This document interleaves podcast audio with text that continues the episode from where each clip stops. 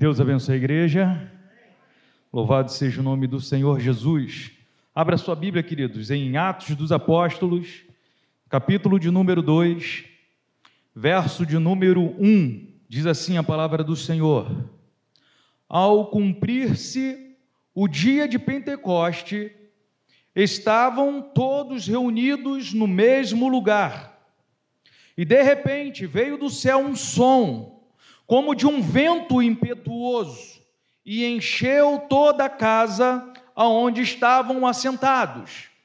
E apareceram distribuídas entre eles línguas de fogo, e pousou uma sobre cada um deles.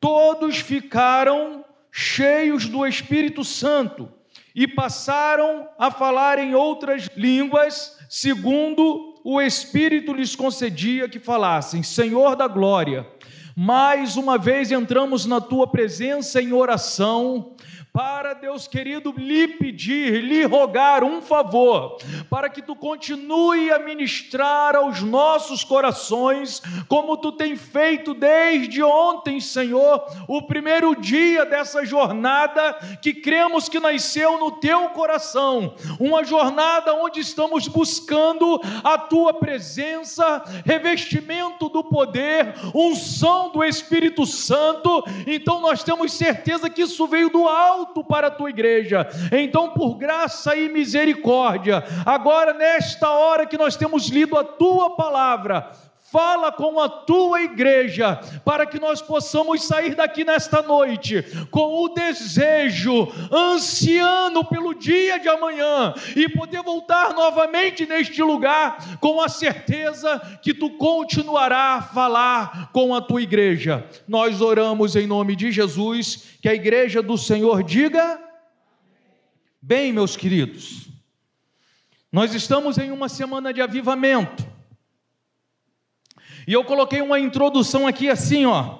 É muito comum em nossos dias usarmos palavras sem saber na íntegra o que elas representam.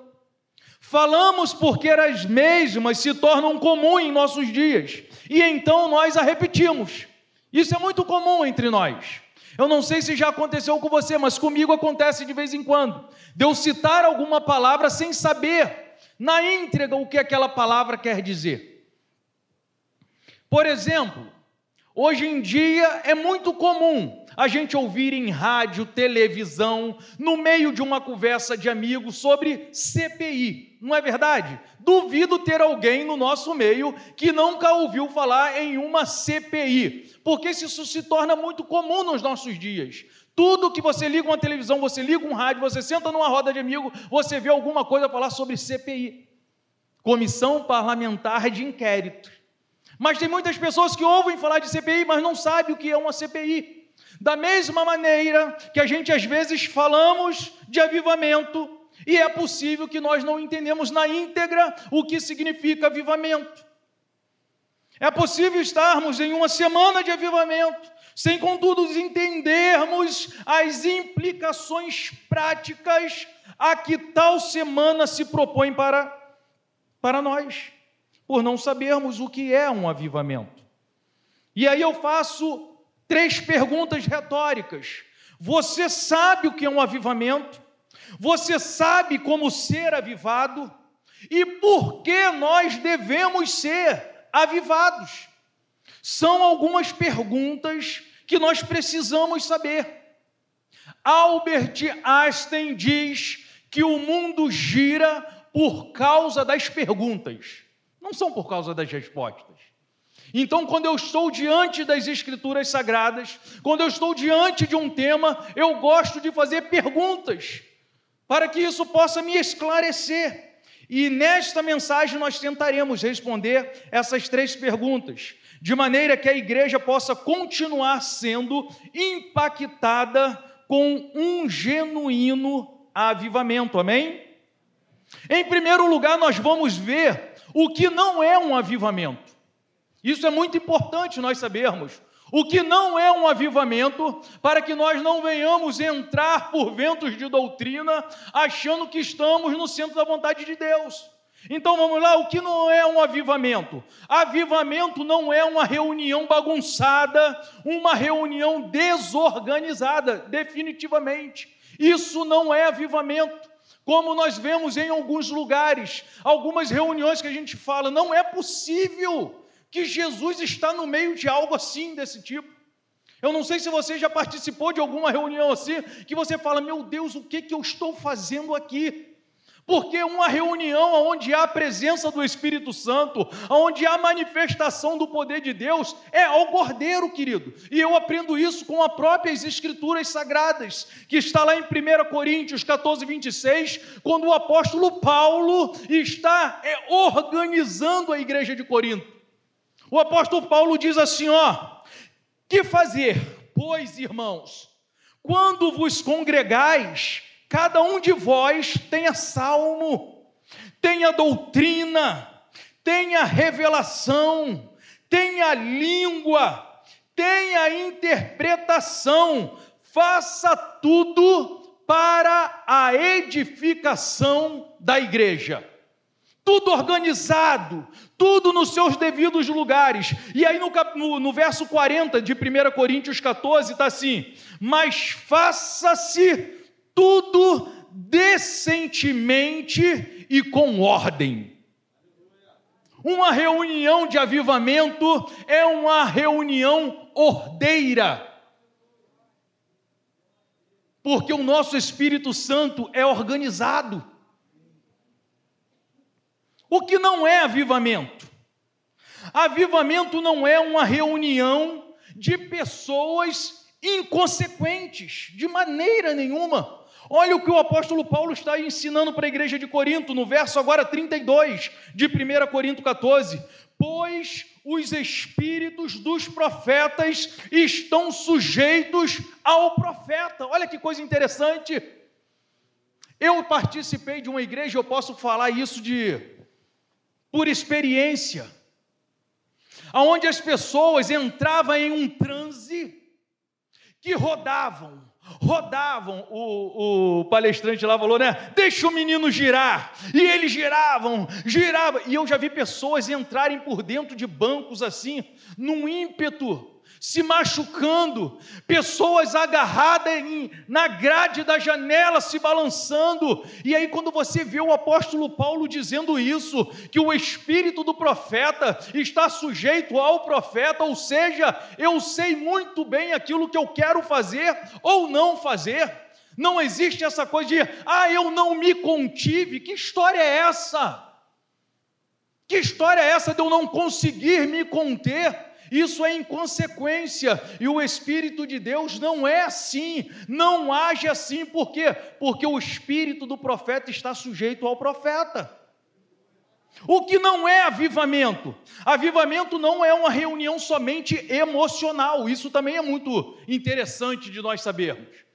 Pessoas que entram num transe emocional, ainda que fique tudo ordeiro, e aí sai dali e acabou, não aconteceu mais nada. Não, não é só emoção, é razão, é racional. Um culto de avivamento, ele tem que ser racional. E aí Paulo também me ensina isso quando ele escreve aos Romanos, capítulo de número 12, verso de número 1, que ele diz: "Rogo-vos, pois, irmãos, pela compaixão de Deus, que apresenteis os vossos corpos como um sacrifício vivo, santo e agradável a Deus, que é o vosso culto racional. Então, se existe a emoção, sim, porque nós somos seres emocionais, mas a gente coloca lado a lado a nossa razão, para que razão e emoção estejam equilibrados. E aí vem o lema da nossa igreja: pregando o evangelho com equilíbrio. Louvado seja o nome do Senhor Jesus. E aí a gente vai ver então o que é avivamento. E aí eu vou me valer do texto que nós lemos inicialmente, em Atos dos Apóstolos, capítulo de número 2 e verso de número 1, que diz que ao cumprir-se o dia de Pentecostes, estavam todos reunidos no mesmo lugar. E para que nós possamos ter uma compreensão desse texto, eu preciso de saber o que é o Pentecoste. Para que a gente possa aprofundar um pouquinho mais, eu preciso de me perguntar o que é o Pentecoste. E o Pentecoste é uma festa de agradecimento a Deus por suas colheitas. Uma festa que era realizada 50 dias após a Páscoa, que também era uma festa, uma das principais festas do povo judeu, tanto a Páscoa quanto o Pentecostes. Então, o Pentecoste é uma festa de agradecimento a Deus pela colheita que era feita durante o ano. Então, celebrava-se uma festa. E aí eu chego num entendimento. Se Pentecoste é uma festa, é um dia especial, sim ou não? Festa é um dia especial, é uma festa de celebração, de comemoração. Se é uma festa, é dia de alegria, sim ou não? Não é dia de tristeza, festa é dia de alegria. Se é uma festa, é algo marcante, sim ou não? Se a festa está marcado aquele dia, nós separamos para celebrar. Então, se é festa, é especial, é alegria e é marcante. E aí eu penso que não foi por acaso que Deus escolheu o dia de Pentecoste para fazer se cumprir a promessa de Joel 2:28, que está escrito: acontecerá depois que derramarei do meu espírito sobre toda a carne, vossos filhos e vossas filhas profetizarão, os vossos velhos sonharão e os vossos jovens terão visões. E Deus escolheu o dia de festa para se cumprir essa promessa. Vai ser um dia alegre, vai ser um dia feliz, vai ser um dia marcante que eu vou presentear vocês com o derramamento do Espírito Santo. Se os judeus comemoram no Pentecoste a colheita, nós, os cristãos, celebramos a descida do Espírito Santo, o avivamento que para nós é um dia especial, alegre e marcante. Amém, queridos? Se eu já sei agora o que é o Pentecoste, o que é um avivamento, eu me faço a pergunta: como ser avivado? E aí eu vou me valer do texto mais uma vez, de Atos 2, que diz que ao cumprir-se o dia de Pentecostes, estavam todos reunidos no mesmo lugar. E aí eu aprendo que para eu ser avivado, eu preciso de obediência, união e de fé. Sabe por quê? Porque se eles estavam todos reunidos no mesmo lugar, é porque eles estavam em obediência daquilo que Lucas relatou no capítulo 24, verso 49, que Jesus, instruindo os seus discípulos, disse: E eis que sobre vós eu envio a promessa de meu Pai. Ficai, porém, na cidade, até que do alto sejais revestido de poder. E os discípulos obedeceram ao Senhor porque agora Jesus Cristo foi assunto aos céus, e eu penso que os discípulos ficaram meio que desconcertados, mas eles resolveram obedecer, e o obedecer é sempre melhor que o sacrificar. Jesus mandou ficar na cidade, então eu vou ficar. E sabe o que é interessante? O texto diz que eles estavam todos juntos, estavam unidos no mesmo propósito, na mesma disposição,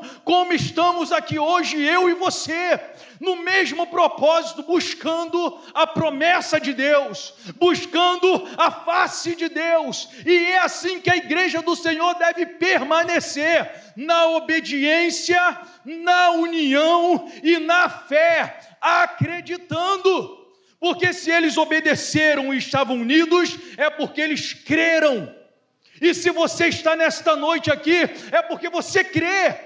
E a igreja do Senhor vai ser avivada quando ela obedecer, quando elas estiver unidas e quando ela estiver crendo. Então eu penso que Deus separou essa semana para derramar sobre nós uma porção do seu espírito, um revestimento para que nós possamos resistir no dia mal. Isso é revestimento de poder. Revestimento de poder não é para nos deixar soberbo não é para nos envaidecer, não de maneira nenhuma, é para que você possa resistir quando o vento forte soprar. Quando as ondas se avultarem diante de ti, tu possa ficar como os montes de Jerusalém, firmes e inabaláveis. Aleluia. Aleluia. E por que eu preciso de ser avivado? É uma outra pergunta que eu preciso responder. Eu já sei o que é o avivamento. Eu já sei como ser avivado. Mas uma pergunta que se faz é por quê? Se Deus é soberano, se Ele sabe de todas as coisas, se Ele é presciente, por que então eu preciso de estar avivado? Por que nós devemos buscar esse avivamento? Olha o que está escrito em Atos dos Apóstolos 2, verso de número 7. Um pouquinho de versículos à frente do texto que a gente leu. E todos pasmavam e se admiravam, dizendo uns para os outros: Pois que não são galileus todos estes que estão falando? Sabe por que você precisa de ser avivado, querido? Sabe por que a igreja do Senhor precisa estar avivada? Para que o mundo possa pasmar diante de nós. O que estava acontecendo aqui era que esses homens que eram galileus, a preble da sociedade, estavam falando das grandezas de Deus, e estavam, por ocasião do Pentecostes, reunidos naquele lugar, medos, persas, ilamitas, pessoas do mundo inteiro estavam ali. E começaram a ver aqueles homens incautos falarem da grandeza de Deus na sua própria língua materna, e eles ficaram pasmados.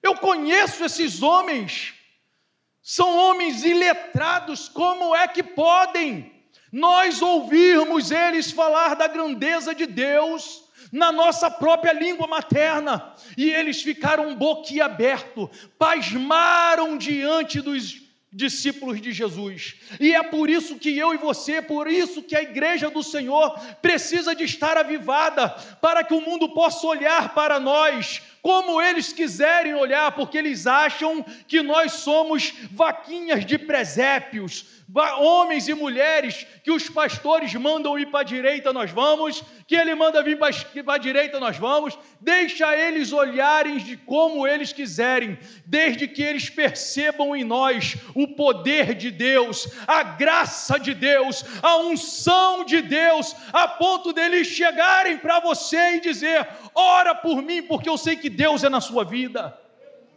Estenda a sua mão sobre a minha cabeça, porque eu sinto que a presença de Deus é na tua vida. Intercede pela minha casa, ora pela saúde dos meus parentes, porque eu sei que Deus é contigo. E aí a gente ora e Deus responde, e eles ficam pasmados: como é que pode? Homens comuns, mulheres comuns, mas cheios do poder de Deus, cheios da autoridade de Deus. O mundo precisa pasmar diante de nós. Precisamos causar um impacto na nossa sociedade. O mundo precisa ficar pasmo, intrigado, confuso, perplexo com a igreja. E isso só se torna uma realidade quando o mundo se depara com uma igreja avivada. É por isso que nós precisamos de estar avivado. Porque a igreja só causará esse impacto no mundo quando o mundo ver em nós diferença e não semelhança. O que tem nos impedido, querido, de vivermos avivado nesse mundo é que cada dia que passa nós nos, tornamos mais parecido com o mundo. E a Bíblia vai nos orientar, vai nos ensinar que aquele que quer ser amigo do mundo constitui-se inimigo de Deus. Por quê? Porque não tem como agradar dois senhores. Não tem como servir a dois deuses. Então nós precisamos de decidir verdadeiramente o que queremos ser, de Deus ou do mundo. E se caso a tua escolha for, eu quero ser de Deus, viva então da maneira qual Deus tem nos orientado através das Escrituras Sagradas. Vamos rejeitar tudo aquilo que vem de fora, para que aquilo que está aqui dentro possa impactar quem está lá fora. Isso vai ser através do nosso falar, do nosso agir, do nosso vestir, do nosso relacionamento. Espero em Deus, querido, que essa semana seja uma semana que transforme a minha vida e transforme a sua vida, para que lá no seu trabalho tu faça a diferença, para que no meio da sua família tu faça a diferença, para que ao passarmos as pessoas possam perceber que vai um homem e uma mulher cheia do Espírito Santo de Deus. Nós estamos numa semana de avivamento, mas essa busca pelo revestimento de poder precisa ser diariamente, semanalmente, mensalmente, anualmente, dioturnamente e incessantemente. A semana que nós separamos é apenas para aquecer, dar um start no nosso ser mas essa busca tem que ser 24 horas por dia, todos os dias do ano. Não podemos parar, não podemos fraquejar. Se nós queremos viver uma vida de santidade na presença do Senhor. O avivamento tem por objetivo nos fazer viver de maneira santa e irrepreensível por que, Renato, eu preciso de ser santo? Porque você é a noiva de Cristo. Nós somos a noiva do Senhor. E homens comuns, mulheres comuns como eu e você, jamais desejaria se casar com uma noiva imperfeita, maculada. E por que Deus casaria com uma noiva que não seja santa e irrepreensível? Então, se nós queremos ver esse matrimônio, nós precisamos viver de maneira santa na presença do Senhor não permita que nada e nem ninguém frustre as tuas ações quando em direção a viver uma vida de santidade. Amém? Que Deus abençoe tua vida em nome de Jesus.